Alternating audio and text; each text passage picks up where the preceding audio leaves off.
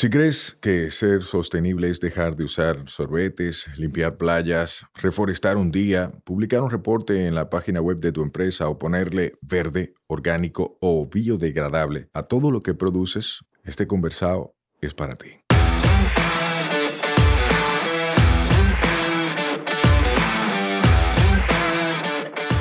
Hola, soy Sayuris Bonet, el motorcito detrás de la empresa Una Vaina Verde. Y hoy vamos a tener un conversado sostenible.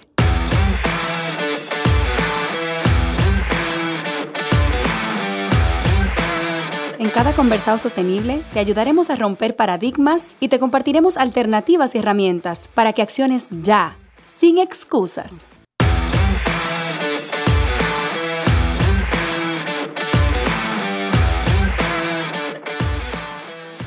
Hola, hola, hermosa familia verde, ¿cómo están? Llegamos a un martes, una nueva semana y un nuevo conversado sostenible.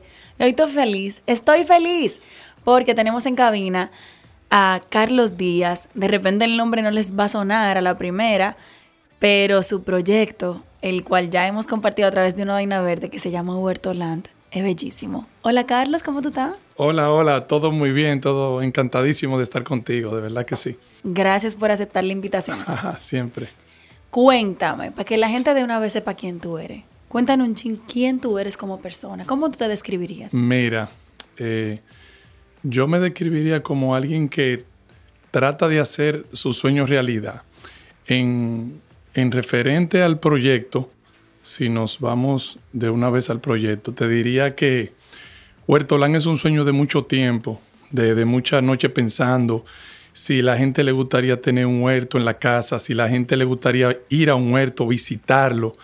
O sea, eh, eh, me asaltaba el pensamiento de que en este país estábamos un poco alejados de esa realidad, porque realmente tenemos mucho verde. Eh, no somos como esas grandes ciudades en lo cual para tú ver el verde del campo tiene que desplazarte mucho tiempo. Aquí estamos cerca siempre del verde, de la naturaleza, pero en la ciudad como que me asaltaba ese pensamiento de que si podía gustar esa idea, porque a mí me encantaba ver los frutos en las plantas. O sea, yo iba, por ejemplo, a un campo o a un huerto y yo veía las berenjenas, veía los tomates y yo sentía una satisfacción grande de verlos. O sea, yo me sentía atraído por la huerta. Y como que a veces decía, pero ¿y le gustará a todo el mundo igual? ¿O eso es algo que nos gusta un poco? Pues mira, me sorprendí. A mucha gente le encanta, a la gente le encanta ver su comida. O sea, hay una sensación de tú ver tu lechuga, de tú ver, y eso tú lo sientes como tuyo. O sea, un tomate comprado no es igual que un tomate criado por ti. O sea, no, eso, jamás. Eso tiene un valor. O sea, yo veo gente que tienen para comprar miles de tomates, pero nadie tiene para comprar su tomate. O sea, eso es una satisfacción, ese contacto con la naturaleza, ese estar entre, lo, entre lo verde por acercarme a, tu programa. Y, y entonces tenía siempre esa, esa, esa, duda de que si podría ser rentable, de si la gente lo iba a apoyar y de verdad me quedé eh, las expectativas se superaron por mucho. Chulísimo, espérate, que ya estamos hablando del proyecto, estamos hablando de Huerto estamos hablando de tomate, ya la gente tiene información relevante. Claro. Pero yo quiero que volvamos a ti. ¿Qué tú estudiaste? ¿Por qué te, te metes tú en este mundo? O sea, que la gente conozca un chin de Carlos, antes de lo que Carlos hace. Que mucha gente como que confunde quién es con lo que hace. Y hay gente que le preguntan quién tú eres y dice, ah, yo soy licenciada en negocio internacional, pero espérate, antes de la carrera. Bueno, yo te voy a decir que mi primera carrera fue agronomía. Yo estudié agronomía en el Politécnico Loyola. O sea, tú eres agrónomo. No soy agrónomo, realmente no. Mucha gente cree que sí, pero no, no me terminé de graduar. Hice casi cuatro años. Luego me fui a España eh, por razones de estudio. Entonces, la carrera de agronomía la dejé un poco olvidada, pero nunca me olvidé del campo. Entonces seguí siempre eh, muy de cerca con la naturaleza. En Barcelona tuve con el ayuntamiento de la ciudad unos acercamientos en cuanto a ordenamiento de huertos y ese tipo de cosas, de compostaje. Y de ahí me surgió, eh, prácticamente se me reintegró el sueño nuevamente de la agronomía y de ese contacto con las plantas. Estudié también derecho por muchos años. Eh, Tampoco me gradué, no, no terminé, o sea, como que dejé varias cosas. Luego sí me gradué de economía política, que no tiene nada que ver con lo que hago. No me estoy dando cuenta, pero... Pero realmente eh, soy una mezcla de muchas cosas. Yo me defino como un aprendiz de muchos oficios y un maestro en ninguno. Tú sabes, entonces eh, lo, de, lo de las plantas siempre estuvo como presente, siempre me gustó. Luego formé, formalicé una compañía de jardinería, hice paisajismo en Chabón, eh, de la mano de ese gran maestro de Iván Balcácer. Y eh, trabajé mucho el área de, de, jardinería, haciendo muchos eh, paisajismos, pero siempre estaba ese, ese, ese querer en una esquinita. Yo siempre le decía a algunos clientes, mira, ¿y no te gustaría ver un chin de verdura ahí y cosas? Y alguna gente se animaban porque yo siempre quería como sembrar comida. Como que siempre eh, me surgía ese, ese, eso de, de, conchole, ¿por qué tantas flores? ¿Por qué tantas cosas? ¿Y por qué tan poca comida? Si podemos tener algún ingrediente a mano, una hierbabuena, una menta, una albahaca, y no, no depende del súper, y, y, economizar ese tiempo y eso, y divertirnos a la vez. Entonces, de ahí doy el salto a lo que es los huertos, que es donde estamos ahora. O sea, tú vienes del paisajismo. Sí. Tú trabajas más embellecimiento de espacios con plantas ornamentales. Sí, a través de una compañía que se llama Urbanatura, que fundamos hace un tiempo. Y realmente eh, hago paisajismo también con, la, con la comida, o sea, con los romeros. Me encanta hacer esos setos de romero así bien podados, que se ven bien estéticos. Y, y en la decoración de restaurante también me gusta mucho, porque uno aporta esos elementos de la misma comida como al área de, del paisaje, ¿no? Entonces, Eso está chulísimo. Sí, Tú sabes que, en lo personal, yo digo de que, bueno, para mí es difícil sembrar vainas que sean de decoración nada más. O sea, si yo siembro, tiene que ser que me dé comida. No nada más que me esté pidiendo de que dame abono, dame agua. ¿Y tú qué me das a mí? Sí, de Bueno, placer. Ey, no me caigan arriba. La gente que le gusta tener su plantita para que se vea linda. Cuidado con lo de la suculenta y las orquídeas, que tenemos problemas. Esos grupos son grandes también, ¿eh? Esos suculenteros y eso. Ustedes saben que los amamos, pero en lo personal yo prefiero la comida. Sí, y de verdad, la pandemia demostró que, que no estábamos tan equivocados la pandemia me acentuó más. O sea, en, pandemia yo, nosotros hicimos en pandemia eh, más de 100 huertos. 100 más de 100, entre pequeño y grande, porque uno le llama un huerto hasta un canasto de eso reciclado, que tú haces un pequeño huerto. Es que lo es. O sea, es lo es. Hay huertos desde muy pequeño hasta muy grande. Y la gente nos llamaba como sentíamos esa inseguridad. Mira, yo quisiera sembrar, porque también no querían salir a comprarlo. Entonces decían, bueno, si yo tengo verdura, el dominicano su, su, su, equipo fuerte son la verdura eh, o, cilantrico, el ají gustoso, el orégano. Los sazones. En los sazones. El dominicano, ahí es que ve el vuelto, por ahí comienza. La lechuga después la empieza a ver y los tomates que ya, yo digo que el tomate es como la graduación. Ya el tomate es cuando ya tú eres un pro, que tú te sientes ya que llegaste al punto máximo, ya son los tomates, que son mi gran pasión realmente. Sí, lo veo, lo veo hasta en tu camiseta, lo veo en el huertolán por todos lados. Qué ricos son esos tomates de ustedes. Sí, tenemos unos tomates deliciosos. Realmente no quisimos nunca trabajar con esos tomates que están en todos lados. Porque decimos, bueno, ¿para qué hacer lo mismo? ¿Para qué criar de la misma forma? Y nosotros criamos los tomates de una manera orgánica, muy orgánica, eh, con mucha materia orgánica, con mucho microorganismo, con, con composta, con todo como va, y en poco espacio. Lo que vamos allá a la gente y le demostramos es lo fácil que es en poco espacio, porque no tenemos ya esos grandes patios de nuestras abuelas, de nuestras madres, que, con lo que disfrutábamos antes. Sí, Hay menos espacio, sí. Mucha gente cree que para sembrar necesita una finca grande y nada que ver. O sea, tú puedes sembrar en una cajita, en un tanque a la mitad, en un cubo, donde sea. Nosotros, yo me acuerdo, sembrábamos una mata de yuca en tanque, cortado por la mitad y ahí dividíamos en cada mitad una mata de yuca. Tú sabes que la policía, que no sabe mucho de ojos en este país, pensaba que era otra cosa. pero era yuca. Se parecen un poco, pero no tanto. Yo creo que tiene mucha, mucha diferencia. Pero esta policía de aquí no está muy entrenada. Bueno, tú sabes lo que ellos se entrenan para alguna cosa y para otra no. Pero bueno, son plantas también, ¿eh? hay que darle su oportunidad. Ah, para algo servirán. Para se, mucho se está comprobando que muchas cosas eh, son plantas y, yo creo que el problema no está en el, el que una gente tome un cuchillo para hacerle daño a alguien, no vamos a prohibir los cuchillos. Yo creo que hay que ver qué cosas se pueden sacar de las plantas. Se sacan, dicen que todas las enfermedades y cada vez se comprueba más, están ahí las curas, están en esa planta. ¿Y qué tal si estamos destruyendo un hábitat o una planta que podría eh, ser la, eh, eh, el caballo de avance en, alguna lucha contra una enfermedad. Totalmente. O sea, la planta debemos de tenerle como ese respeto. Nos lleva muchos años en el planeta y realmente nos lleva muchos años.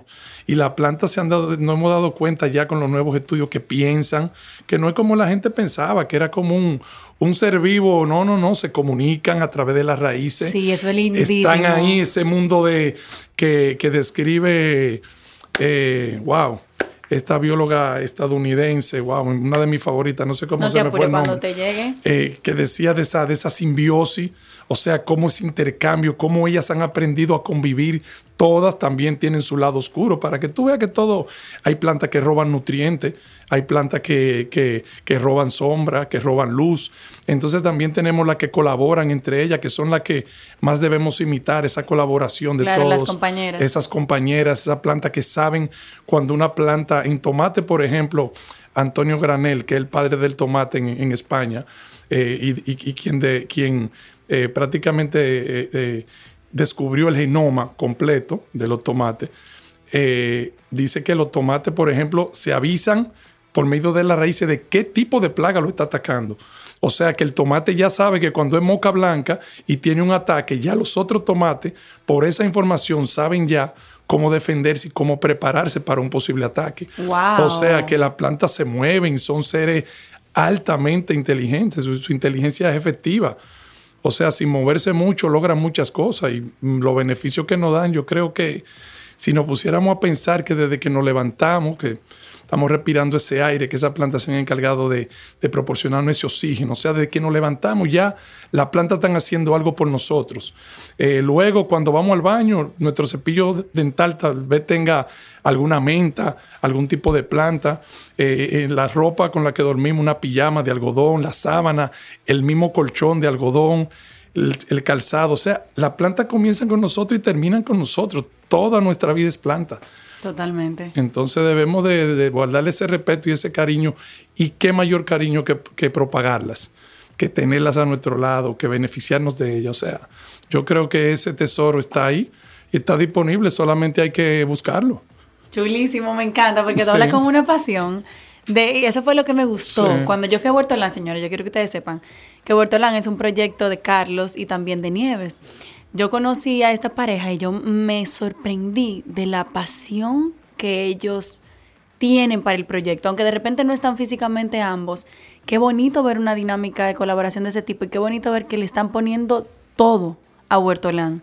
Cuéntame cuándo empezó, cómo va hasta ahora, la aceptación. Mira, mira. O sea, yo lo veo, te digo, dije, ¿what? Los retos, mira, yo te digo algo, es tan, siempre se habla de la dificultad de, de emprender y yo creo que una de las mayores dificultades, la segunda, yo te diría, luego de la mental, porque hay una que es la que hay que romper rápido, que es la del no puedo y lo veo muy difícil. Si tú lo ves, uno ve el camino, uno sabe que hay algo que sí. O sea, lo que a ti te gusta y lo que tú crees, tú, tienes que saber eh, y, y determinar que a más gente le gusta. Y fueron mucha gente, han ido mucha gente a Huertolán a decirme, tú no me lo vas a creer, Carlos. Yo tenía esta misma idea y yo se lo creo. y yo se lo creo que la tenían, porque los sueños no son solamente de una persona. A veces habemos días pensando en lo mismo y uno cree que uno solo, de que estoy pensando en algo que nada más soy yo. No, no. Hay miles de gente también pensando lo mismo, pero hay uno que se arriesgan y hay uno que se tiran y nadan. Y bueno, tú sabes cómo este país, que uno tiene que luchar contra mucha burocracia y más cuando tú te topas con gente que no entiende. Claro. Yo siempre le digo, por ejemplo, yo cuando iba, fui a una institución del gobierno, yo decía, por favor, yo quiero hablar con alguien que haya leído y haya viajado. O sea, de verdad, como que yo decía, es el binomio que me gusta, que haya leído y que haya viajado. Esa está buena, ¿viste? Sí, porque es que entonces el que tiene esa, esa, esa unión, esa simbiosis ya para hablar en términos de planta, como que le es más fácil digerir la información y ver igual que uno. Entonces cuando yo le hablaba, no, que un huerto en la ciudad, ah, pero ¿cuántas tareas son? No, no, señor, no son tareas, son pequeño espacio para enseñar a la gente a cultivar, como que lo veían como muy muy infantil. Esa era la palabra. Me, me, daba la impresión como que me tomaban como por alguien infantil. Luego me dio esa satisfacción de ver mucha de esa gente allá realmente viendo, la boca bien viendo lo que era y, como, como dándome ese espaldarazo, como diciéndome, wow, ahora sí entiendo.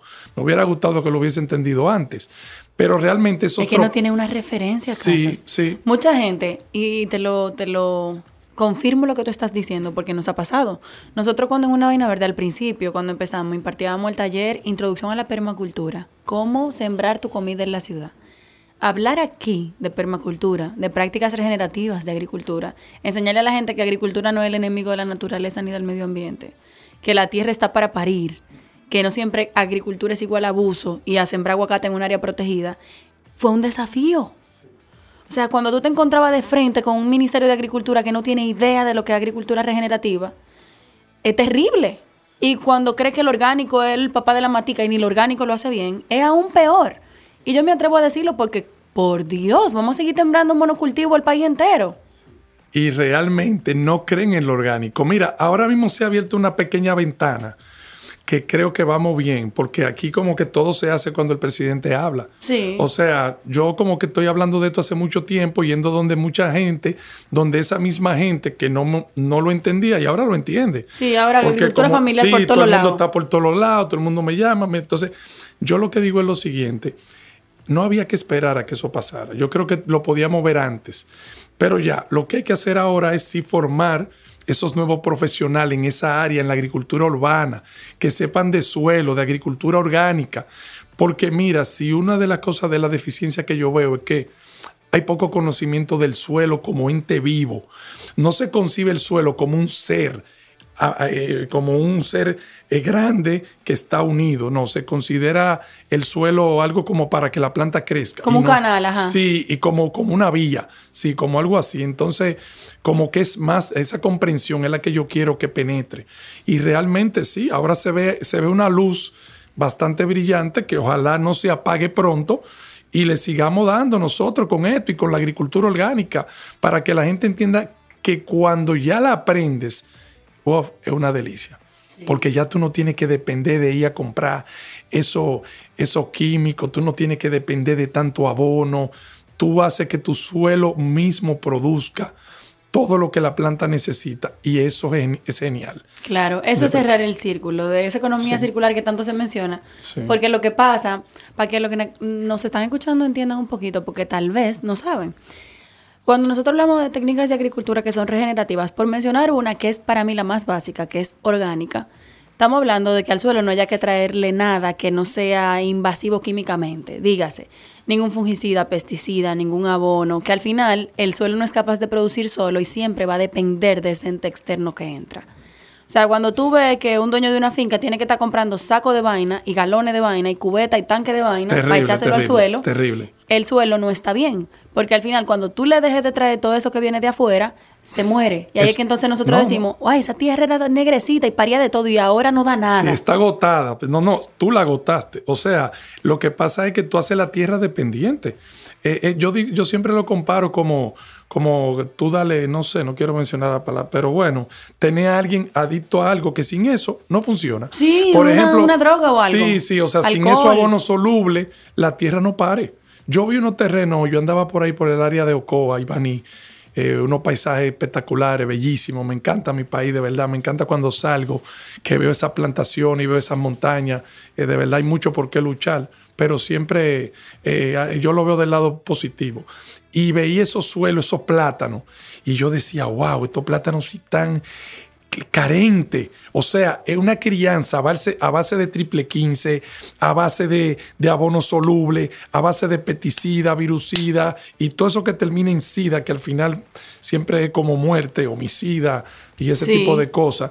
Entonces, como, es como es un recetario que tienen. Es como, bueno, moquita blanca, eh, tal cosa. Trae un eh, galón de tal cosa. Eh, tal cosa. Y no, y no solo eso, ya el campesino dominicano, tú le dices, te dice, tráigame algo para esta mata, para ponerla bonita, y te dicen de una vez triple 15. Claro. O sea, porque están adaptados. Y el triple 15, de verdad, 15, 15, 15 de cada cosa es mucho para los requerimientos de una planta. Y esa forma soluble es porque ya la planta tiene que absorberlo directamente. Ya en los microorganismos no hay nada. Es que no hay vida que en hagan, suelo. Sí, que hagan esa función. Y eso es algo que se puede cambiar. Y mira. Señores, eso es, eso es importante. Hago un paréntesis ahí. Se puede cambiar. Sí. O sea, el suelo se revive. Sí. Uno puede hacer, y a través del compostaje, que es la forma más directa, a través de depositar materia orgánica rica ahí, en nutrientes, el suelo se revive, vuelve microorganismos, vuelve vida, vuelven lombrices, y esa tierra se vuelve fértil otra vez que a mí no me gusta nunca desde una vaina verde, ni a mí en lo personal, promover el fatalismo, tú sabes, el extremismo. No, no, para nada. Esto se va a acabar. Todos los problemas que nosotros creamos se pueden revertir. Yo no, eh, a mí, mira, de acuerdo contigo, no me gusta ese fatalismo y eso. Y estamos acabando, sí, pero también hay muchas cosas que hacer. O sea, vamos, vamos a hacer más cosas y a dejarnos un poco de, de quejarnos. O sea, vamos a instruir, vamos a ayudar, vamos a informar.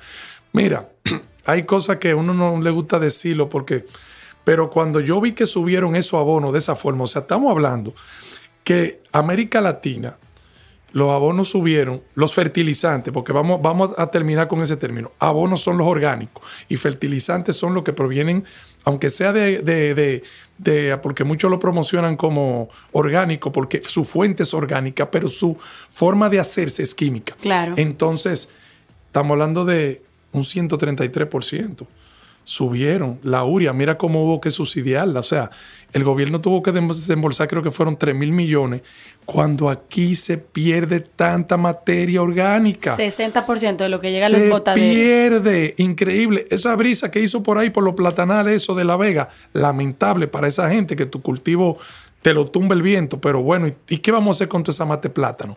¿Y qué vamos a hacer con toda esa materia orgánica? Bueno, a enseñar a esa gente a cómo compostarla y a cómo usarla a su favor.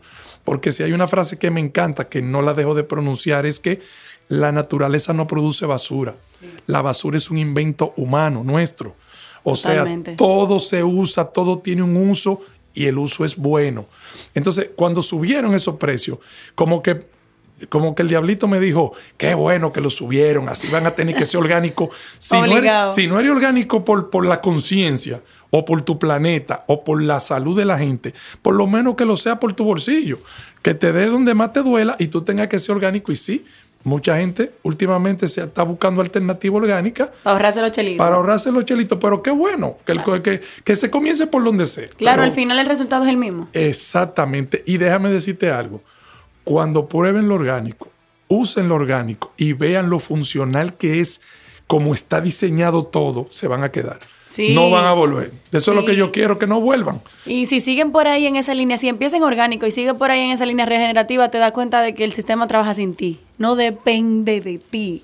Te da la comida sin que tú te ahí 24-7 chequeándole las hojas. Así es, así es. Y de una forma como dinámica. Y tú ves, ese, eh, mira, allá nos hicimos eh, una publicación sobre las mariquitas que yo decía, como llegarán las mariquitas al vuelto, o sea, estamos en el malecón, ahí con, con, ese mar tan cerca y no hay un área verde. Yo decía, van a llegar, pues mira, llegaron. O sea, lo que sí te quiere decir que, que los insectos buenos, beneficiosos, las, las aves, eh, van al sitio donde hay vida y donde todo está bien. Las abejas están ahí felices. O sea que de verdad que, eh, mira, eh, cada vez que una persona me dice, mira, me estoy cambiando para orgánico, mi cultivo lo estoy haciendo orgánico, y la cantidad de personas que me, lo, que me dice, yo quiero mi huerto totalmente orgánico, bueno, me, da mucha satisfacción. Eh, sí hay que fajarse un poco y aprender y observar, señores, observar. El huerto hay que observarlo. Eso de que, que yo no tengo mano para tal cosa, no, yo te veo las manos. Tú lo que no tienes es tiempo y paciencia. O sea, vamos a, vamos a darle ese tiempo y a disfrutar de nuestra vuelta, a disfrutar de nuestra planta. Totalmente. Qué lindo que tú lo mencionas. Para el que no sabe, la observación es el principio uno de la permacultura. Todo empieza observando la naturaleza y trabajando con ella, no contra ella. Todo. Señores, es un mundo. Si usted no conoce el término de permacultura, búsquelo. Si usted no conoce el de agricultura orgánica, búsquelo. Si usted no conoce el de sistemas regenerativos, agricultura regenerativa, búsquelo que no nada más existe el monocultivo de mucho terreno con el mismo arroz. Eso es lo que nosotros estamos acostumbrados a ver, pero eso no es lo único que existe. Hay plantas compañeras. Eso que mencionaba Morita, de que tú siembres un tomatico con una albahaca junto, eso es genial, para ambas plantas. es una amistad desde la semilla hasta el plato. O sea, increíble como la albahaca y el tomate se llevan tan bien. Eh, yo diría que podíamos decirte una frase, mira, quisiera ser como la, contigo como la albahaca y el tomate. ¡Ey! Sí, como para toda la vida, ¿verdad? Porque de verdad son como una planta. Sí, es, hay tantas uniones que se pueden hacer eh, que son geniales, de verdad que sí. Me encanta. Ahorita mencionaste brevemente dónde está el huerto, pero ahora sí, con lujos de detalles. Cuéntame dónde está el huerto, qué es, cómo es el espacio que tú tienes ahí para que la gente se lo imagine y luego vaya. Ok, mira, nuestro huerto está en el centro de la ciudad de Santo Domingo, en la feria, en la ciudad ganadera, donde se hace la feria ganadera. Eh, estamos al lado ahí de ganadería. Todo el mundo, tú le, sabes que tú entras, pregunta la malla roja, porque la gente lo reconoce, porque tenemos una una malla sombra roja. Hicimos una casa sombra roja. Nos arriesgamos un poco con el color, tanto como, como innovación, también porque es una malla que se está usando en Europa con mucho éxito en cultivos y quisimos hacer una prueba. Hasta ahora va todo bien. Vamos a ver cuando entre este calorazo que se espera en estos meses. Entonces, ¿qué tenemos ahí en Huerto Bueno, tenemos una entrada que siempre tratamos de tenerla en con flores. Tenemos muchas plantas comestibles, hicimos unos huertos en lo que se llama camas de madera, no son camas elevadas, son camas bajas, y tenemos muchos artículos reciclados, medio tanque, pedazo de, de, de, qué sé yo, de una bañera, cosas que queremos darle una nueva oportunidad, un nuevo uso y que así no, no nos pongamos como a invertir tanto, ay, que los tarros están muy caros, que tengo que ir a tal sitio a comprarlo. No, si tienes algo donde una planta puede darse, que se le puedan hacer unos agujeros para el drenaje, vamos a usarlo. Entonces allá en Huertolán hacemos eso, tenemos mucho reciclado, tenemos las tomateras que son un escándalo, ahora estamos haciendo, plantando muchísimo tomate, tenemos ahora mismo unas berenjenas blancas que han sido una sensación, porque la gente, mira, el dominicano es muy tradicional. Entonces cuando yo veía en los supermercados que llevan la berenjena blanca, y le decía, veía, me quedaba observando. Yo cuando voy a los supermercados, bueno, en algunos no me, tienen manía porque le discuto mucho, peleo, he hecho bajar a anaqueles. O sea, hay supermercados que yo lo he hecho bajar, botar mango que yo le he dicho, ven acá, tú sabes lo que tiene ese mango, tú sabes qué fue lo que le echaron, tú sabes lo que tiene, tú sabes lo que puede transmitir. Mira, eso tú no se lo puedes vender a los clientes. O sea, producto no apto para el consumo. Sí, claro que no, muchísimos supermercados. y, me da cosa porque son supermercados de mucha calidad. Y entonces como que ahora veo a veces, yo le he dicho a algunos, y ustedes no tienen un, un supervisor de frutas y vegetales, que le, que le diga, porque debemos de cambiar esa cultura de poner cosas dañadas y cosas ya que no tienen eh, al mismo precio entonces, porque entonces no lo rebajan. Valor nutricional. sí, ya que han perdido mucho. Y también explicarle, mira, nosotros nos vamos a encargar de explicarle a la gente que todos los aguacates no son iguales, que un aguacate envuelve a una variedad enorme de aguacates que tienen diferentes sabores, formas, colores, olores. Así mismo son los tomates también y todo. Por ejemplo, en el caso de la berenjena blanca, para volver atrás, nosotros sembramos y me daba cuenta la cantidad de gente. ¿Y hay berenjena blanca? Sí, hay berenjena de muchísimos colores. Negras, blancas, aspiadas. Lo que pasa es que nosotros tenemos la cultura de la berenjena morada y la negra un poco más. Entonces yo le decía en los supermercados, ¿por qué como ustedes ponen una persona cuando promocionan un whisky, que se pone una chica muy linda ahí a vender ese whisky y a decirle la cualidad de, o de ese vino, de ese whisky o de un detergente. No hay una persona que cuando traigan esos vegetales poco conocidos, le digan y le digan a la gente como, sí, mire, lo mismo, sabe igual, tiene menos acidez, más semilla, menos semilla, como forma de que el dominicano se vaya enterando y vaya añadiendo a su canasta básica nuevas cosas. Por ejemplo, la rúcula. ¿Quién comía rúcula en este país hace 15 años? Obviamente nadie. Y la gente se le encontraba amarga. Es un gusto, un, es un gusto adaptado. O sea, nos vamos ya adaptando, pero sí vamos a dar información. O sea, nos gusta en Huertolán decirle no. La gente me dice, ah, es un tomate cherry. Hay 3.000, 5.000 variedades de tomate cherry. Un tomate cherry es un tomate que te cabe en la boca. Por lo regular, cherry es cereza en inglés. O sea, es un tomate pequeño pero hay muchísimos sabores, muchísima variedad. Entonces tratamos en Huertolán de eso. De educar. De, educar.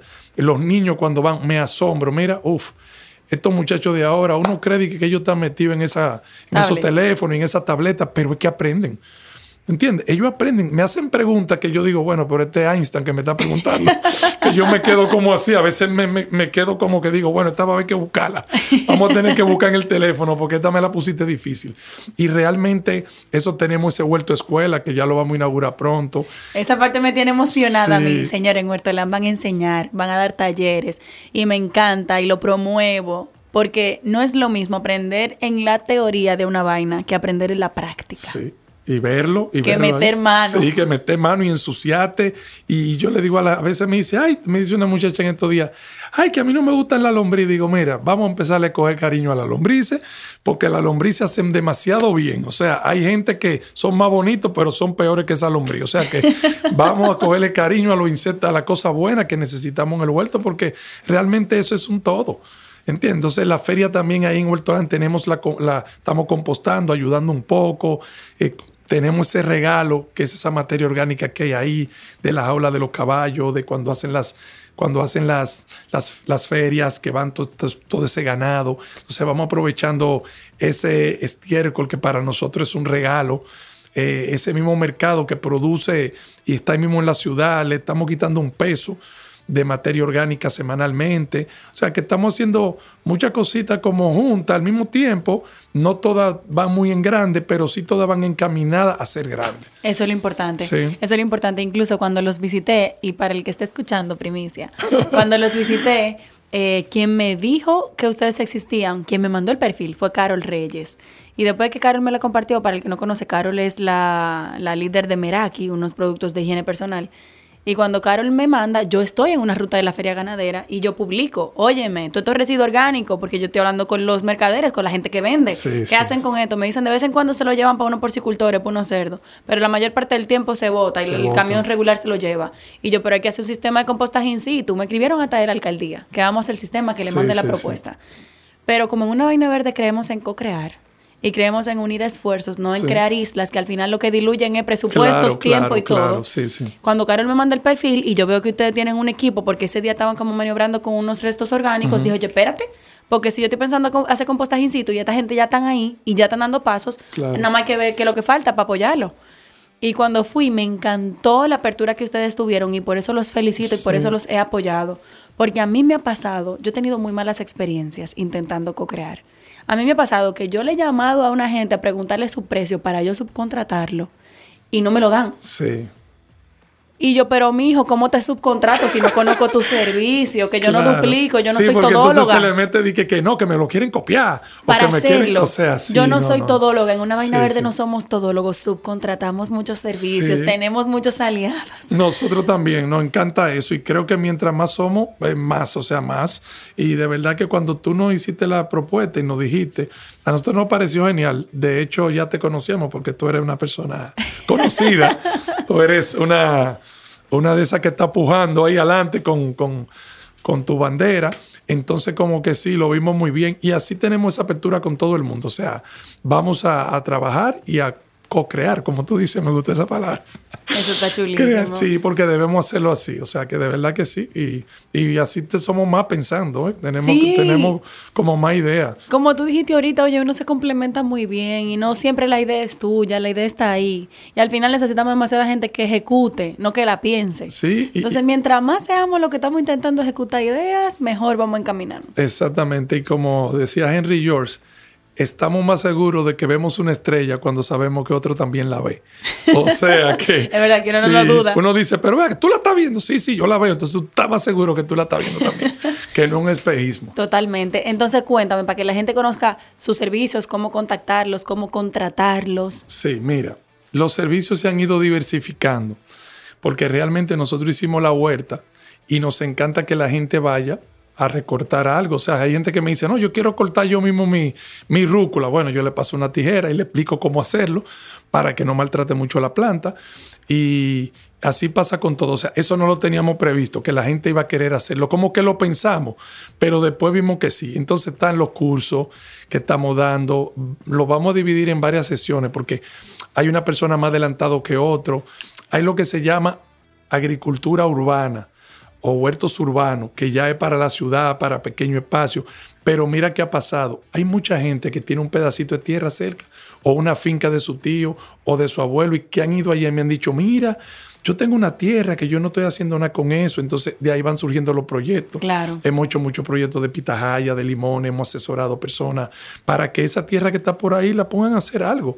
Y estamos siempre detrás del no monocultivo. O sea, si tú vas a sembrar pitahaya, o va a sembrar limón, o va a sembrar aguacate, lo que sea, tienes que dejar espacio para ciertos ecosistemas. Eso te va a beneficiar y va a beneficiar el agua, va, a, beneficiar que hayan ranas, que hayan ciertas cosas que benefician y hacen lo que... más funcional. Claro, no, no, porque estamos muy en contra del monocultivo, de de tensiones grandes, de una sola planta, que algunas veces son plantas que si tú te fijas, eh, esto es sin ser pesimista, no tienen, no, ni, ni anidan los pájaros, ni tienen una flor que, o sea que es algo como inerte, como que se vuelve muy comercial. Y eso solo viendo la perspectiva comercial, pero la perspectiva de salud de la plantación, te cae una plaga ahí y te jodiste, porque se lo llevó todo. Mm. Si todo es lo mismo, sí.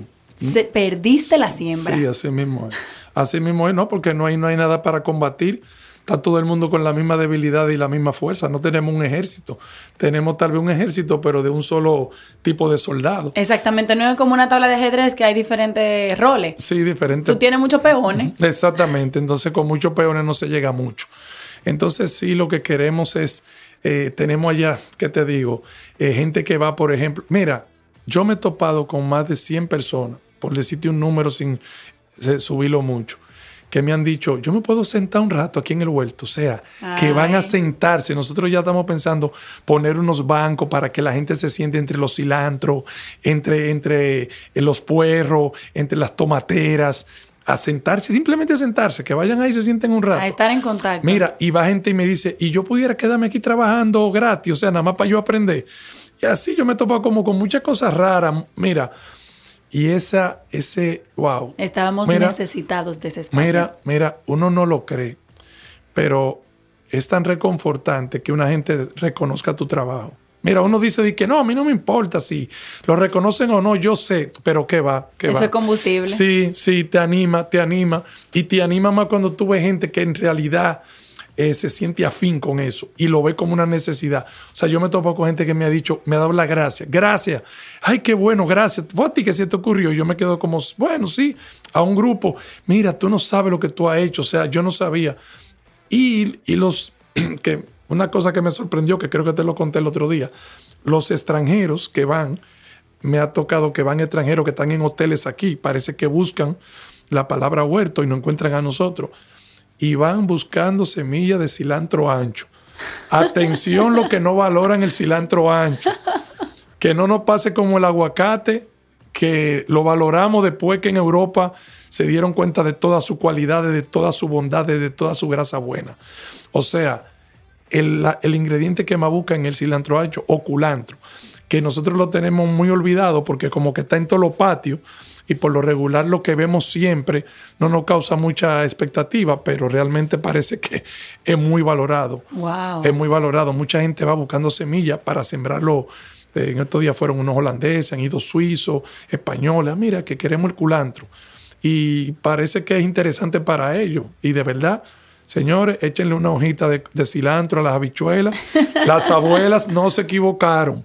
No se equivocaban cuando hacían eso, ¿eh? Señores, qué lindo. Y yo soy de esa gente que, te agradece. Porque necesitábamos un espacio así, sobre todo tan céntrico. Que uno no tenga que cruzar un peaje para sentirse en la naturaleza. Que uno puede ir a la feria, señores, ahí, a la ciudad ganadera, ahí mismo. O sea, que nadie pensaría que en ese tráfico tan pesado, en ese gentío, cuando hay mercados, ¿verdad? Y ahí está Puerto Blanco, y uno entra ahí y es increíble porque está al aire libre, pero uno siente que cambió de espacio. Automáticamente entra. Entonces, que un tomatico aquí, que otro allá. Si la gente necesita huertos para que, para que hagamos como que un recap. Sí, si la gente, por ejemplo, necesita asesoramiento, que la gente muchas veces quiere hacer un huerto y no sabe las condiciones, señores, se necesita luz, se necesita sol. Luz, sol y temperatura no es lo mismo, son cosas distintas. Se necesita el espacio, eh, orientarlo hacia dónde va. Los requerimientos de cada planta varían un poco. Entonces estamos, por ejemplo, orientando en cuanto a la siembra. Mira, uno de los errores mayores que se comete en el cultivo, en las casas, es el uso de tierra en los maceteros. Señores, por mucho tiempo la tierra hay que añadirle algunas cosas. Se compacta mucho, se pone muy dura, aprisiona las raíces, no deja que la planta respire. no crea drenaje para el agua. El agua termina yéndose por los lados. A veces creemos que estamos regando y le estamos echando el agua y que va, el agua se va por los lados porque ya la tierra se ha vuelto un terrón, un masacote. Entonces, hacemos ese, esa, esas advertencias para que la gente se le dé. Porque mira, a mí me interesa que se le dé. Yo por eso trabajo con plantas que yo sé seguro que por, por menos que tú sepas cultivar, aunque sea una hojita, te va a comer. Porque cuando las personas no cultivan nada, como que se van desencantando. Entonces a veces yo veo una gente que me dice, no, han ido mucha gente obsesionado con el, el pimiento morrón, que está muy de moda y que la gente lo usa mucho asado y lo está incorporando. Mira, que no era tan usado hace unos años. Teníamos mal cubanela, que es un pimiento, no es un ají hay una diferencia un poco de sabores, de textura y de usos. Hay tanto por conocer, wow. Sí, no, no. Y el mundo de los ají es una cosa terrible. Hay unos ajíes tan buenos, tan buenos. Nosotros estamos tratando de las plantas que tenemos, sean de polinización abierta. ¿Qué quiere decir?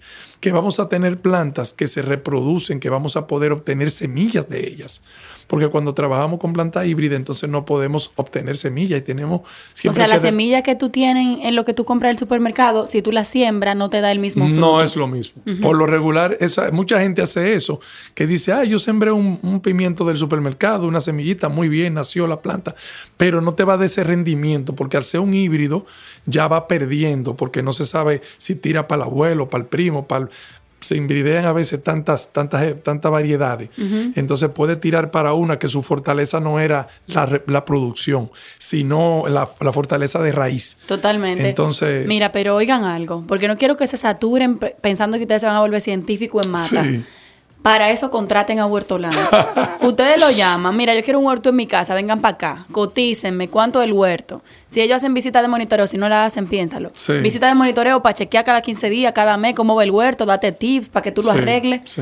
Porque al final la gente lo que quiere es empezar. Entonces, si ustedes cogen el curso con ellos, ellos mismos le venden el huerto y se lo instalan en su casa. Ellos te hacen la visita de monitoreo. Tú no tienes que ser un experto. Sí. Hay que apoyarse de la gente que sabe, señor, y uno no puede ser todo luego en la vida. Eso yo lo digo. Y de, pero, también le digo algo. Apóyense en nosotros, hagan los primeros pasos, pero también busquen información, eh, eh, eh, entiéndanse con la naturaleza. O sea, no lo dejen todo. Ah, yo llamo al de Huertolán que venga, porque no vamos a estar dando un servicio tal vez tan constante. Pero sí te vamos a asesorar, te vamos a decir, mira, debe hacerlo así y dónde se, dónde se está fallando. Porque también nos interesa que la gente se integre con, sus plantas. Y, que las viva, las disfrute. O sea, yo tengo a veces gente que me manda una foto a las 12 de la noche y me dice, Carlos, mira mi tomatico con esa alegría. ya yo con un ojo pegado y otro, tú sabes. Y nada más le pongo la manito, así, una que tengo ahí, una que me mandaron, que se la mando todo el mundo. Y le hago sí, porque, pero yo, yo entiendo esa felicidad. Yo, la, mira, la viviste. Mira, te digo algo. Yo a veces me, daba vergüenza de, cierto que te voy a contar. yo a veces cuando llegaba a una propiedad que tengo en las montañas a ver mis tomates, que llegaba de noche, yo estaba loco que amaneciera por ver los tomates, o sea, por ver si eran del color, porque uno tiene una emoción. Y si eran del tamaño, bueno, y no es lo mismo verlo con un celular. Y yo esperaba y no dormía. Me daba insomnio. Como cuando uno iba a un paseo. Óyeme, es una cosa. Y yo, yo mismo me relajaba y decía, pero tonto, tú estás dejando de dormir pensando de que en tomate. O sea, como que... Pero que son tus hijos. Sí, envuelven, van envolviendo y como que uno se va haciendo como, como yo velaba mi tomate. y eso, que una matica, ya tú sabes, dos tomates, tres tomates, y yo velando esos tomates. Que crecieran. Y esa ensalada, mira, me la comía con ese gusto. No, esos son los mejores. y, de verdad, estamos trabajando con una planta que, aunque tú seas el peor, vas a comer tomate. Ya ustedes saben. ¿Cómo la gente los contacta? Mira, tenemos una, página que se llama Huertolan RD está en Instagram. Eh, yo no soy muy tecnológico, yo no manejo esa área. Lo mío es estar siempre con la mano llena de tierra sucia. Entonces, eh, nuestro número está ahí en esa página, Vuelto la RD, en la misma feria, en la ciudad ganadera directamente nos pueden ver ahí.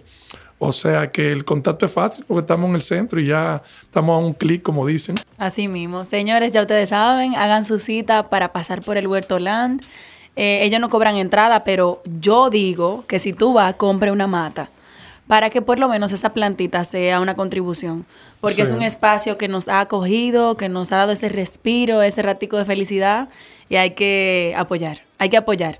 Y, y nosotros en Una Vaina Verde promovemos que el apoyo que tenemos los consumidores con nuestro dinero. Así que si tú necesitas una planta, si tú necesitas una aromática, si tú vas a hacer un regalito, considera lo que ellos venden. Si tú quieres un agrado, un huerto para tu papá, ahora que se acerca, eh, para una suegra, para ti, piensa en un huerto. Ellos tienen varias versiones de huerto que vienen listos, que ya ellos te lo instalan. Entonces eso me parece genial como regalo. Sí, genial, sí, de verdad que sí, que estamos ahí el, y, el, y la gente va, mira, hasta los que no son de que muy de a veces van con una persona y después vuelven solos y qué sé yo. y los restaurantes también nos han apoyado mucho. Realmente tenemos muchas cosas de calidad. qué bueno. Carlos, ¿un mensaje de cierre que quieras dar? Bueno, señores, que se animen a plantar algo. Que había un refrán que decía como que había que tener un hijo, como tres cosas en la vida, leer un libro y plantar un, eh, escribir un libro, perdón, y plantar un árbol. Yo creo que la más fácil es plantar, y la más rentable es plantar un, un árbol. O sea que sí, vamos a hacer un huertico, vamos a integrarnos con la naturaleza, vamos a cultivar algo, no es con ese miedo de que, eh, que bueno, que por la guerra, que por la pandemia, no queremos como tener ese, ese abismo de, decir las cosas trágicamente, pero sí que se animen a cultivar algo y que estamos en Huerto para apoyarlo y que vayan simplemente a ver un huerto, que mucha gente nunca lo ha visto, y así puede ver si se anima. Totalmente. Gracias por aceptar la invitación y recuerden pasar por ese espacio. Que ningún niño ni ninguna persona en República Dominicana piense que la comida nace en los supermercados. La comida nace en la tierra y un huerto es un lugar para darte cuenta. Muchísimas gracias. Bye bye. Abrazos. Nos escuchamos la próxima semana. Recuerda que esta vaina es todos los martes. Mientras tanto, nos vemos en las redes, arroba sayurisbonet y arroba una vaina verde. Bye bye. Este podcast se graba en nuestra casa, M33.